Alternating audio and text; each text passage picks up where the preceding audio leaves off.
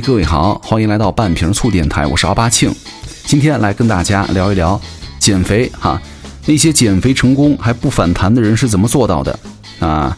大多数人呢会咬咬牙，两三个月减掉十来斤、二十来斤，好像并不是什么难事儿。甚至啊，三个月减掉十公斤的脂肪的案例呢，也是屡见不鲜。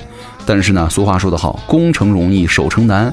绝大多数啊，减掉十来斤、二十斤的人呢，基本上都会在几个月到一年当中反弹回去。而且呢，一旦反弹回去了，就会发现越来越难减，因为发现食欲怎么越来越旺盛了，代谢怎么越来越慢了。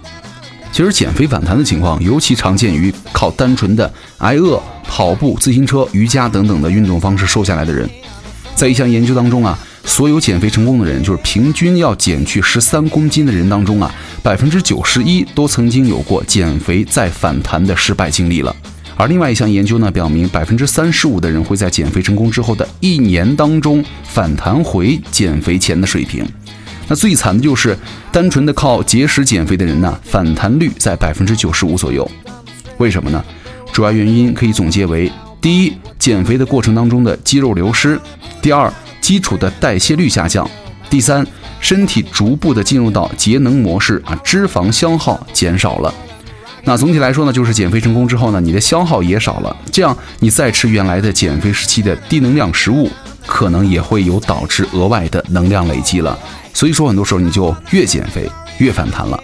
你回想一下那个小学初中的数学题，一个池子在一边添水一边放水，要多久才能够把水放完的问题，对吧？那光靠节食或者有氧运动来减肥的过程呢，就像是一边放水还一边堵着放水口的过程。那这样的话，即便是你添的水越来越少，水呢也越来越难放了。所以说啊，减肥和保持体重呢，就是一个添堵和疏堵的过程。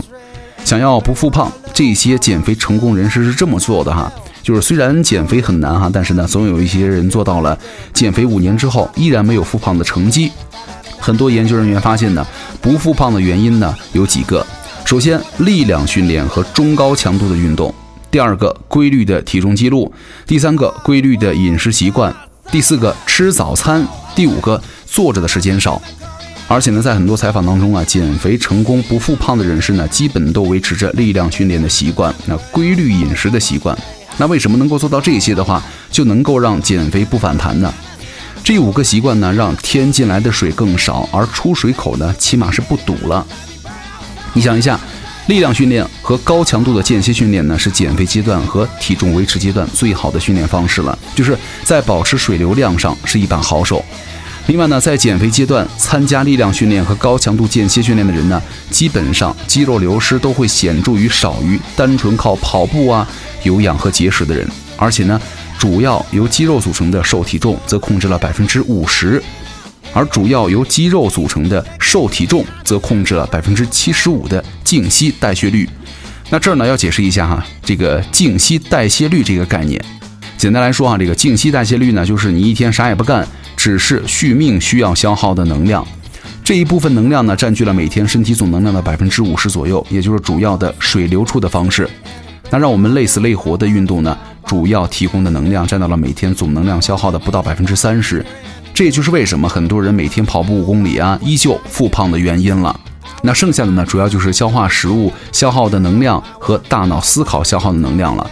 而长时间有氧运动呢，节食啊，在消耗脂肪的同时呢，也会消耗掉大量的肌肉，肌肉减少会导致体重的减少，那瘦体重的减少呢，会导致静息代谢的降低。这个静息代谢的降低啊，会直接导致了每天的能量消耗的降低。所以说，你吃进来的食物呢，更容易超过你的能量消耗。那不胖你胖谁啊？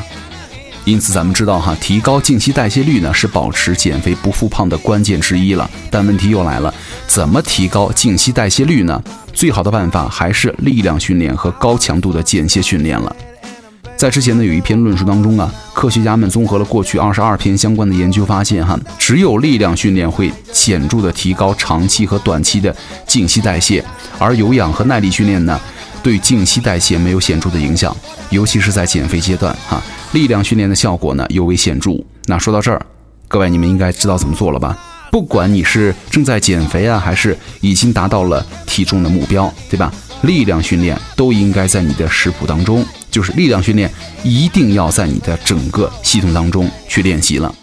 另外呢，如果是在减肥阶段哈，一周至少要进行两次全身性的力量训练比较合适。